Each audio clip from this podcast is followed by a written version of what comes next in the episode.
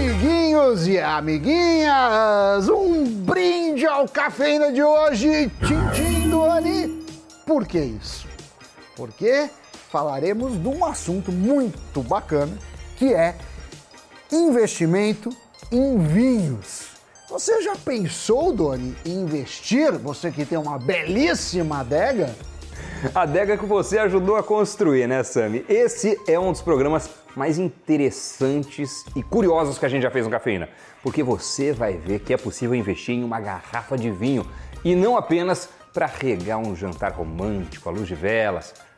Aliás, Zanuto, nosso editor, cenário romântico no estúdio.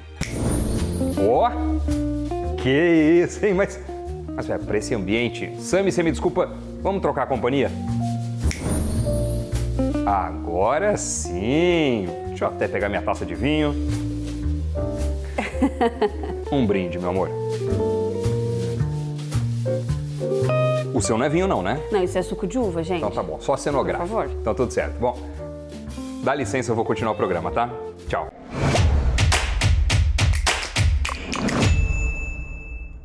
Voltando ao assunto, além do retorno amoroso, é possível também investir em vinho pensando no retorno financeiro. Sim, investir sem o intuito de abrir a garrafa, mas de vendê-la depois de alguns anos. Assim como a gente investe em ações, podemos investir nos vinhos mais vendidos no mundo todo, através de uma carteira diversificada de rótulos, de diferentes nacionalidades e o melhor. Não precisa ser sommelier e nem ter uma quantia exorbitante de dinheiro para isso, não. A questão é que existem vinhos tão raros escassos que acabam sendo uma oportunidade de investimentos justamente por seus valores exorbitantes, né, crescentes no passar dos anos. Esses são chamados os vinhos finos, que podem ser feitos, Doni, você que eh, entende muito de uvas Chardonnay, Bordeaux, Merlot, Cabernet Sauvignon e outros tipos. Esse mercado é tão desenvolvido e relevante na Europa que existe inclusive uma bolsa de valores para a negociação desses ativos reais. Essa negociação acontece por meio de índices que acompanham o preço médio dos melhores vinhos. É boa, né, Doni? Você que tem essa belíssima adega já fez o preço médio, a evolução da sua carteira de vinhos? Ô Sami, nunca pensei não, até porque até hoje eu considerava tudo sunk cost, custo afundado, prejuízo nunca investimento, muito menos carteira de vinho. Você pensa em fazer esse investimento? Eu não tenho muitos vinhos, uma adega muito modesta. Pensei em fazer, gostei da ideia. Olha, voltando para a pauta, assim como o Ibovespa, o S&P 500 ou a Nasdaq, com as principais ações listadas nos Estados Unidos, esses índices contam com os rótulos de vinhos finos mais negociados no mundo. Eu estou falando dos índices LiveX Fine Wine. Eles são calculados usando o preço médio entre a venda mais alta e a mais baixa do mercado em tempo real. Então, quem investe se expõe a uma diversidade geográfica e cambial, além de estar alocando parte do seu patrimônio em um ativo que não tem correlação com o mercado comum. A referência líder da indústria é o índice LiveX Fine Wine 100 que representa o movimento de preços de 100 dos vinhos finos mais procurados no mercado secundário da França, Itália, Estados Unidos, Austrália e Espanha. Esse índice registrou uma alta de 20,83% nos valores destes rótulos nos últimos 12 meses.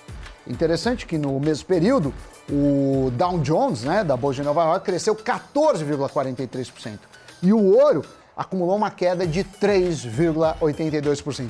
Ou seja, bateu vários indicadores. Brinde ao Doni que ganhou muito dinheiro com vinhos. Ó, errado, Sami, mas qualquer motivo é um bom motivo para brindar, então vamos lá. hum. Agora a questão é que o vinho, como investimento alternativo, seja em vinícolas, garrafas ou distribuidores, vive um boom desde o início da pandemia, registrando uma alta de 75% esse ano, segundo a consultoria Refinitiv. E para o investidor brasileiro que deseja diversificar o portfólio, além de ter uma proteção cambial, já é possível se expor a esse mercado.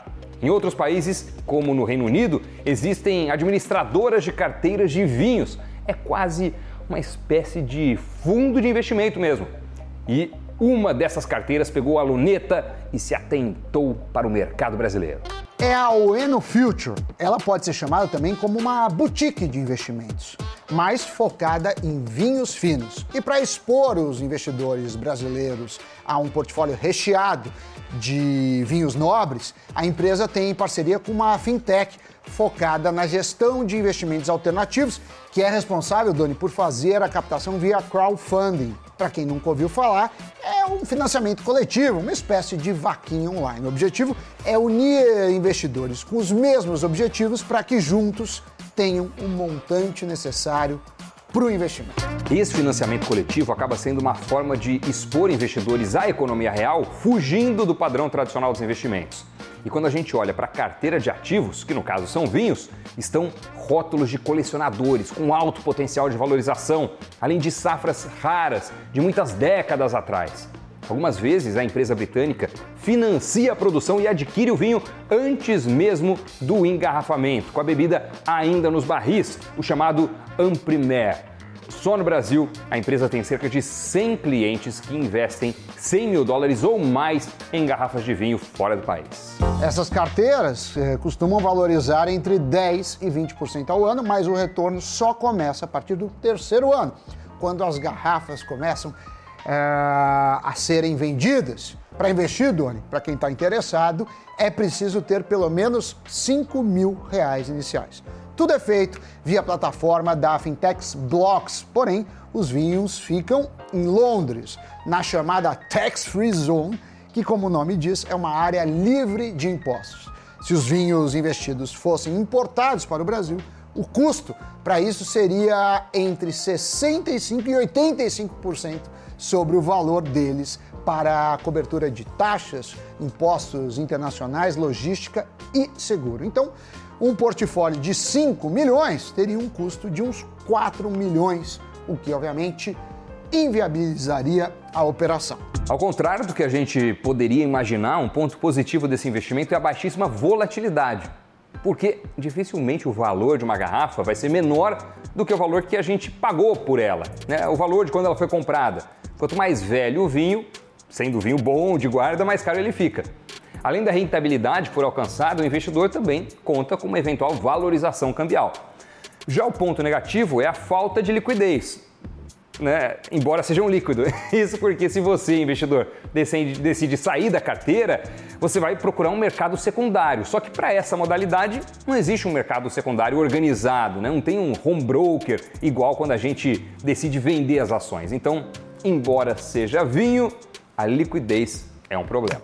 Existe o acompanhamento da plataforma brasileira, onde os investidores conversam entre si e podem fazer negociações, mas é restrito a estes investidores. E mesmo quando é o caso de ter passado mais dos três anos mínimos de investimento, quando os gestores decidem colocar um preço-alvo no portfólio e fazer a venda para um de seus demais 500 clientes no mundo inteiro, né? Estamos falando de clubes de vinhos, cassinos, iates, casas de leilões. Isso tanto pode levar uma semana como um ano. Então, tem também seus riscos temporais. Apesar de estar acessível ao investidor pessoa física e não apenas aos family offices, os investidores institucionais, o perfil de investidor nessa modalidade é o daquele que tem um poder de compra maior e que já tem um portfólio de investimento muito diversificado. Os apaixonados por vinho, claro, também são maioria, né? não só por gostarem do assunto e do ativo, mas também porque, conhecendo as regiões com as melhores uvas, o melhor terroir, os vinhos mais vendidos, os aclamados pela crítica, eles acabam se sentindo mais seguros, mais confortáveis na alocação do portfólio. Bem, esse perfil de investimento é considerado um investimento alternativo e por mais que não exista uma definição oficial do que seja, pelo menos no Brasil, a modalidade já representa 15% dos ativos sob gestão no país. No mercado global, há uma grande variedade de investimentos alternativos já reconhecidos, como a compra do benefício do seguro de vida de segurados que querem adiantar esses recursos para si o financiamento de ações judiciais e por aí vai. A previsão é de que até 2025 os investimentos alternativos no mundo dobrem. De acordo com as estimativas, Esse mercado deve atingir 18 trilhões de dólares daqui a três anos. Em 2020, eram 8 trilhões e meio. Esses dados são da Flya, que não é uma pessoa, é a Associação de Investimentos Alternativos da Flórida, onde eu me encontro hoje. Mas, embora sejam atraentes para os investidores, os ativos alternativos, obviamente, requerem uma atenção redobrada à seleção de bons gestores. À medida que esses investimentos, dependendo da classificação, não seguem padrões ou exigências regulatórias no mesmo nível dos fundos e das empresas que, por exemplo, são listadas na bolsa. Dito isso, Doni, brindaremos com o giro de notícias, Anoto Tintim. E Elon Musk, o homem mais rico do mundo, doou 5 milhões de ações da Tesla para a filantropia. O fato foi divulgado em documento ao mercado de ações, mas sem especificar quem recebeu a doação. Isso representa 5,7 bilhões de dólares no preço de fechamento das ações da Tesla nos dias em que as doações foram feitas. E a América Latina é a região que teve o maior crescimento no número de contratações internacionais. O aumento foi de 156% no segundo semestre de 2021, sendo as empresas dos Estados Unidos e Europa as maiores contratantes. O custo mais baixo da hora salarial e oferta de profissionais tem reforçado a tendência. O novo site do Banco Central para consulta a dinheiro esquecido em bancos, que já somam 8 bilhões de reais, despertou a curiosidade de milhares de brasileiros querendo saber se tem algum valor a receber. Somando o dinheiro deixado em abono salarial do PIS/PASEP, restituições do imposto de renda, INSS, DPVAT e até em prêmio de loteria, o montante deixado para trás ultrapassa os 827 7 bilhões de reais. Uma baita bolada. E para terminar, vou aproveitar que você está nos Estados Unidos, vou fazer uma visita à sua adega aqui do Brasil, que tem alguns metros cúbicos é, recheados de valores para ver se eu invisto ou se eu ingiro alguns desses grandes rotas. Partiu. Não, Tchau. O, o, Vamos o Sam, Tchau. Zanuto. Se liga. Não. Tchau. Sammy, volta aí. Oxi. Pera lá. Alô, Cleves? Sabe o Sammy, aquele meu amigo de cabelo encaracoladinho? Acho que ele tá indo aí pra casa. Ó, oferece suco, oferece água, oferece refrigerante, mas vinho não, tá? Se precisar, põe o Rock e a Maia pra defender a nossa adega. Tá. Tá bom então, valeu.